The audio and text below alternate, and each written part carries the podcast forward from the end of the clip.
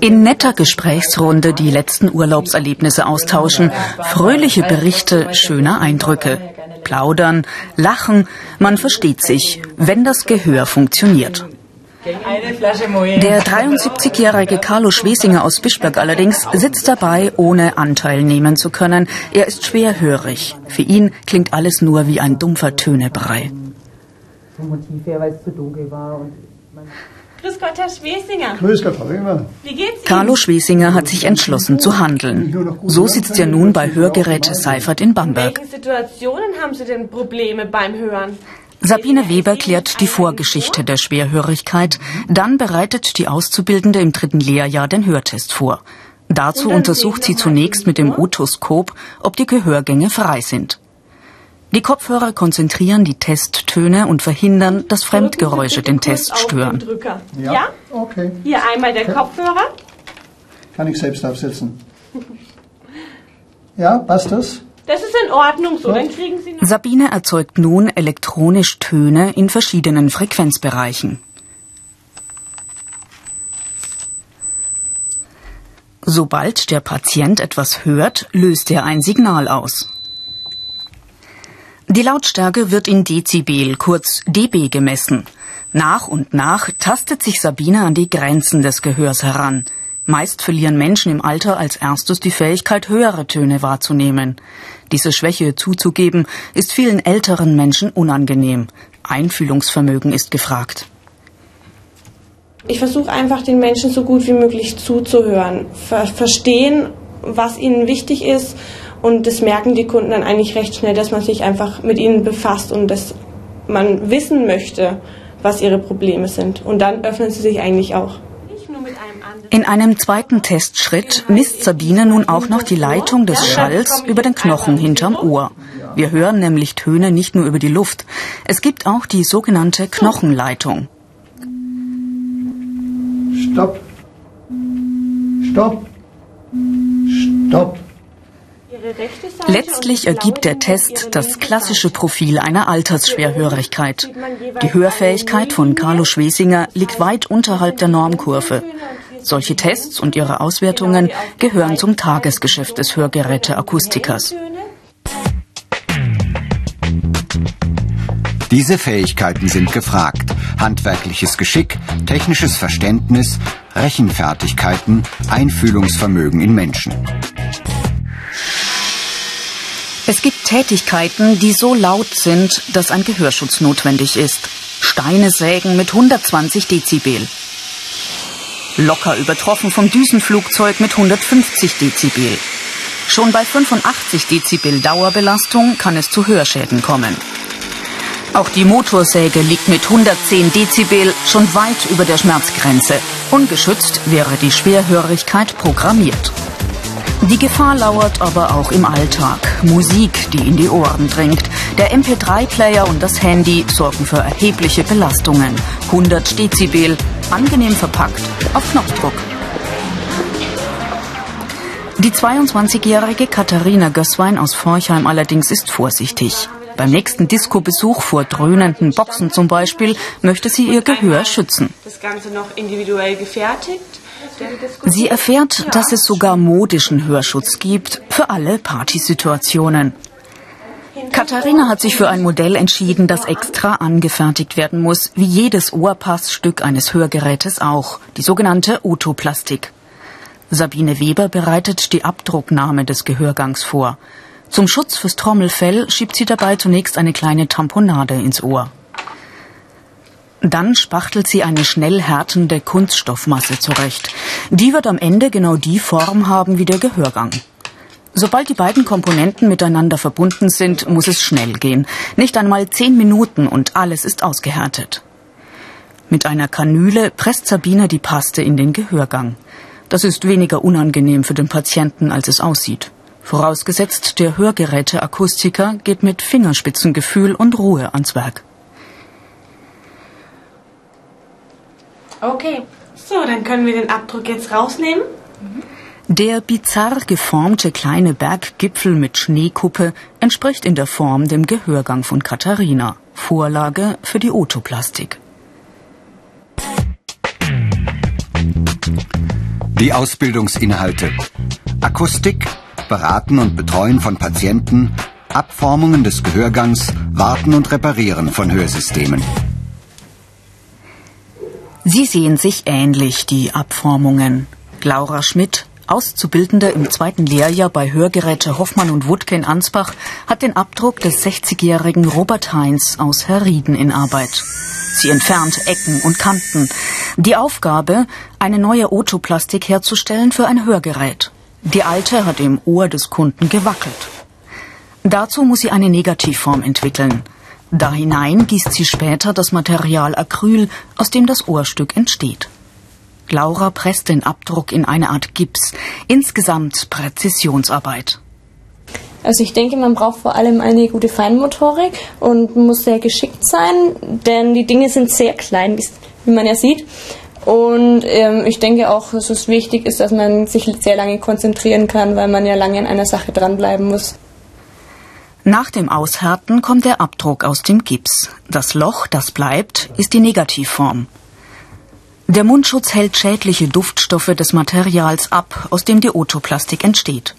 Es ist ein Spezialacryl, das später im Ohr jahrelang halten wird. Auch das Acryl muss Laura erst einmal anrühren. Ohne den Mundschutz würde einem bei dieser Arbeit schnell schwindlig werden. Bei manchen Hörgeräteakustikern werden die Ohrstücke in einer Zentralwerkstatt hergestellt. Können muss das allerdings jede Auszubildende.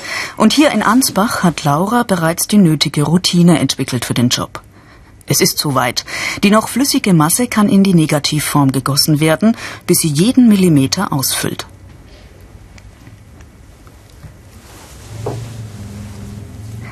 Danach kommt das Material in einen Dampfkochtopf, wo es unter Hochdruck in heißem Wasser aushärtet.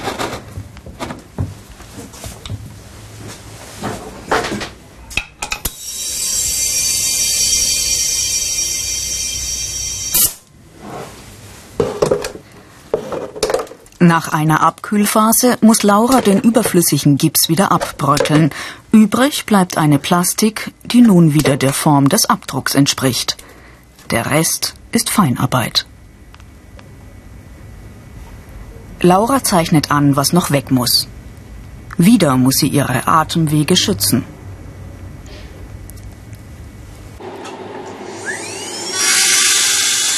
Dann fräst sie sich Millimeter für Millimeter an die endgültige Form heran. Das Ohrstück wird später den Gehörgang verschließen, bis auf eine kleine Röhre. Durch die wird der elektronisch verstärkte Schall zum Trommelfell geführt.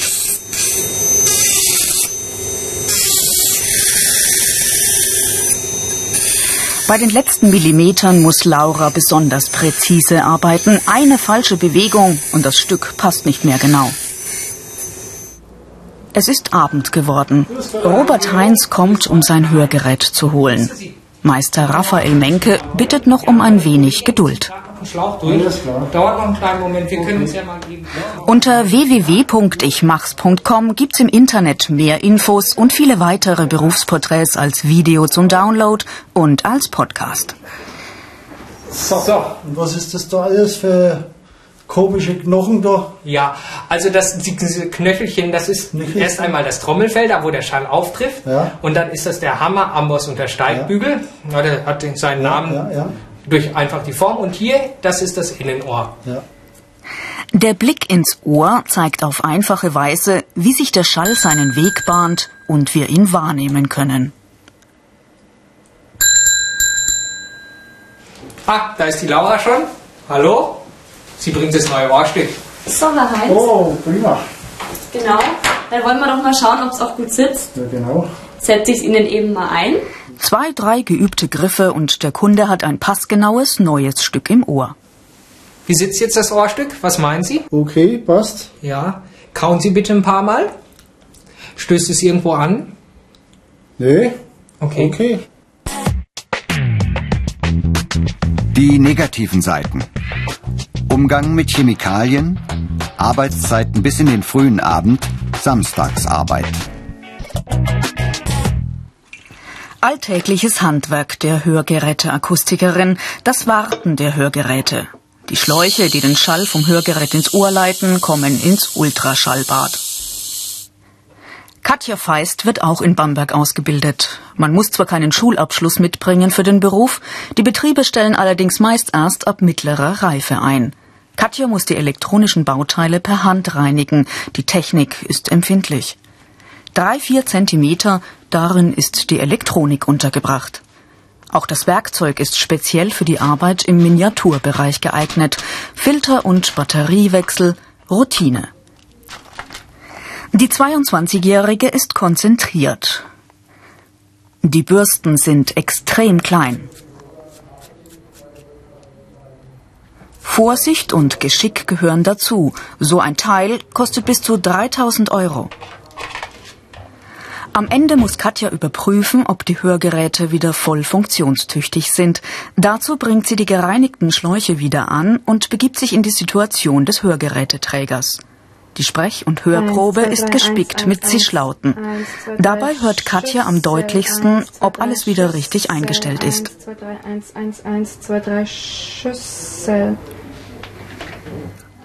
Die Prüfung ergibt, dass die Schläuche den Schall doch noch nicht optimal durchlassen. Also werden sie noch einmal durchgeblasen, um den letzten Staub zu entfernen. Außerdem klagt die Kundin über leichte Druckstellen.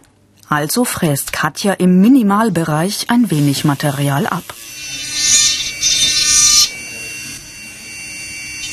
Fertig.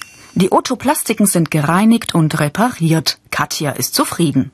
Ja, ich habe einen Beruf gesucht, der ein bisschen Vielfalt bietet, wo ich mich in verschiedenen Bereichen ausleben kann. Und da hat man hier die besten Chancen. Zum einen das Handwerkliche mit Fräsen, Ohrstücke anfertigen und zum anderen den Kundenkontakt und dann aber auch noch die Arbeit am Computer. Also da ist eigentlich alles dabei, was man sich so ein bisschen wünschte. Kundenkontakt. Die 25-jährige Sabine Bloß aus Neunkirchen ist seit ihrer Jugend schwerhörig. Auch für sie ist das Einsetzen der Hörgeräte Alltag. Es passt. So sah das Hilfsmittel der Vergangenheit aus. Vor 100 bis 200 Jahren gab es nichts als ein Hörrohr, um den Schall zu bündeln und damit zu verstärken. 30, 40, 50 Zentimeter lang waren die Rohre und die Schwerhörigkeit damit für jeden mehr als sichtbar. Die moderne Technik hinters Ohr geklemmt verschwindet fast unsichtbar. Das Angebot der kleinen Helfer ist riesig. Die Elektronik kann auf jede Hörsituation programmiert werden. Telefonat oder Konzertbesuch, Kino oder Kaffeeklatsch. Karrieremöglichkeiten. Meister, Techniker, Diplomingenieur. Es ist doch noch eine Nachanpassung des Hörgeräts notwendig. Die Kundin hilft beim Sprachtest, die richtige Einstellung zu finden. Sabine Weber programmiert die digitale Technik einfach am PC. Flur. Schild. Schild. Ein Hörgeräteakustiker heute muss in viele Richtungen beraten. Natürlich ist das Kerngeschäft, die Schwerhörigkeit zu beheben.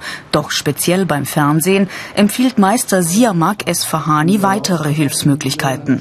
Der Kunde setzt einfach Infrarotkopfhörer auf, die Lautstärke, Höhen und Tiefen individualisiert weitergeben.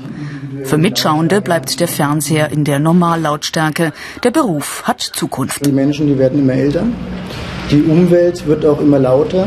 Ich sage mal, die Jugendlichen, die regelmäßig in die Disco gehen oder auch MP3-Player hören, oft sehr laut. Und äh, diesen Schaden merkt man erst nach 20 bis 25 Jahren. Und äh, die kommen natürlich alle noch auf uns zu. Deshalb würde ich erstmal sagen, es sieht rosig für uns aus. Die Hörgeräte für Carlo Schwiesinger sind fertig. Ab heute wird er in Gesprächsrunden wieder alles mitbekommen und am gesellschaftlichen Leben teilnehmen können, dank der Hörgeräteakustiker. Alles in Ordnung? Ja. Gut.